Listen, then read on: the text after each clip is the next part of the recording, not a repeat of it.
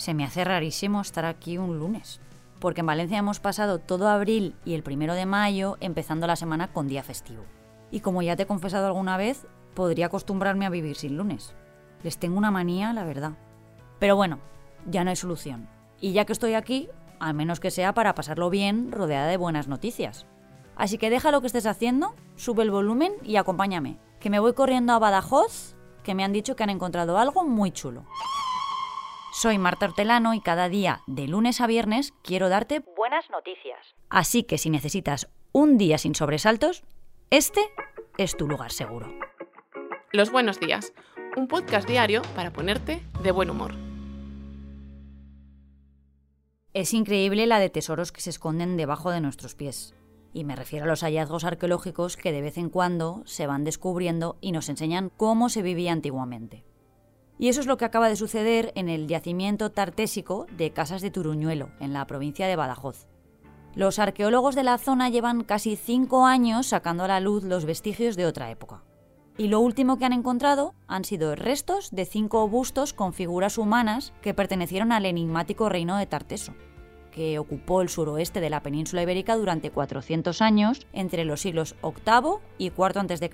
Yo ni había nacido. Pero lo realmente sorprendente de este nuevo hallazgo, además de su antigüedad, es que las representaciones corresponden a rostros humanos. Te explico un poco. Lo curioso de este descubrimiento es que supone un gran cambio de paradigma en la interpretación de esa cultura. Hasta ahora se creía que esta civilización no tenía iconos ni signos religiosos, porque representaba la divinidad a través de motivos animales, vegetales o de piedras sagradas, pero nunca con figuras humanas, de ahí la novedad. Los especialistas han explicado que del conjunto recuperado, dos de los relieves de las caras están casi completos y además corresponden a dos figuras femeninas adornadas con grandes pendientes que representan piezas típicas de la orfebrería tartésica. Junto a ellas se han recuperado otros fragmentos de relieves que pertenecen al menos a otros tres individuos, uno de ellos identificado como un guerrero porque luce parte de su casco. Hasta la fecha, este es el yacimiento mejor conservado del Mediterráneo occidental y con estos nuevos tesoros seguro que se puede avanzar un poco más en la historia de Tarteso, que aunque nos pille un poco lejana en el tiempo, es fascinante para conocer nuestro pasado. A mí por lo menos me encantan las piedras viejas. Te adelanto un scoop que diría mi compañero Alberto Rayo. En el episodio de hoy no va a haber persona extraordinaria o al menos no con nombres y apellidos. Vamos a dejar este casting abierto para que cada uno elija la suya. Que no, que no te estoy tomando el pelo. Es que hemos descubierto una figura por la que va a haber tortas en todas las empresas. Por eso no queremos darle ya de antemano el puesto a nadie. Vamos a pensarlo muy bien. Se trata de un nuevo cargo, llegado de Estados Unidos, donde ya lo tienen implantado en algunas grandes compañías desde el año 2000. En Silicon Valley, donde están todas las tecnológicas, le pusieron el nombre, se trata del jefe de felicidad y a mí me suena fenomenal. A ver, si nos paramos a pensar, en el trabajo es donde la mayoría de nosotros pasamos buena parte de nuestro día. Así que estar bien, estar contentos, debería ser una obviedad, una prioridad para nuestras empresas. Plantillas como las de la consultora Deloitte, Google o Coca-Cola ya cuentan con una figura que se encarga de eso. Y en Bélgica se ha implantado en el Ministerio de Seguridad Social. ¿Y qué es un jefe de felicidad?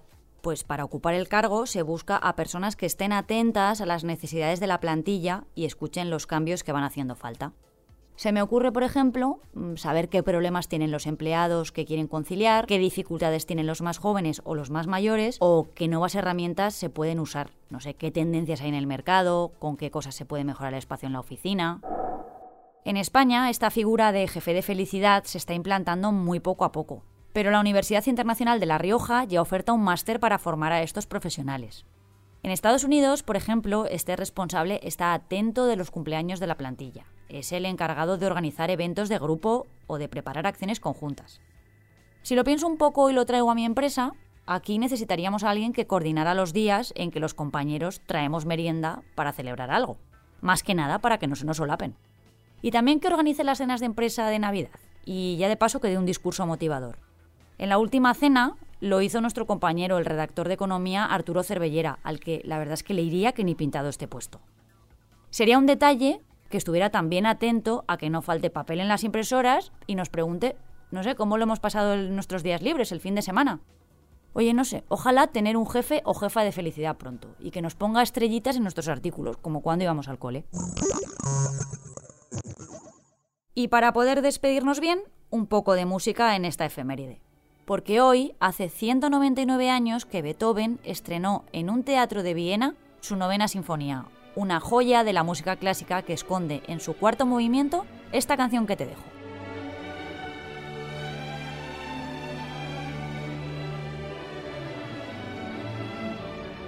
La conoces, ¿verdad? Esta versión que escuchas está dirigida por Daniel Barenboim e interpretada por la West Easter Divan Orchestra. Comúnmente, a esta parte la llamamos himno a la alegría, y la verdad es que no se me ocurría broche mejor para poder cerrar este podcast de buenas noticias. Mañana vuelvo y con más ilusión. Muchas gracias por escucharnos y gracias a ti, Marta. De nada, mujer. Recuerda que si te ocurre algo bueno y quieres contárnoslo, puedes escribir a losbuenosdías@lasprovincias.es. Este podcast ha sido escrito por Marta Hortelano, la edición es de Amalia Yusta y Paco Sánchez, el diseño sonoro es de Rodrigo Ortiz de Zarate y la producción de Miquel Abastida y Tamara Villena.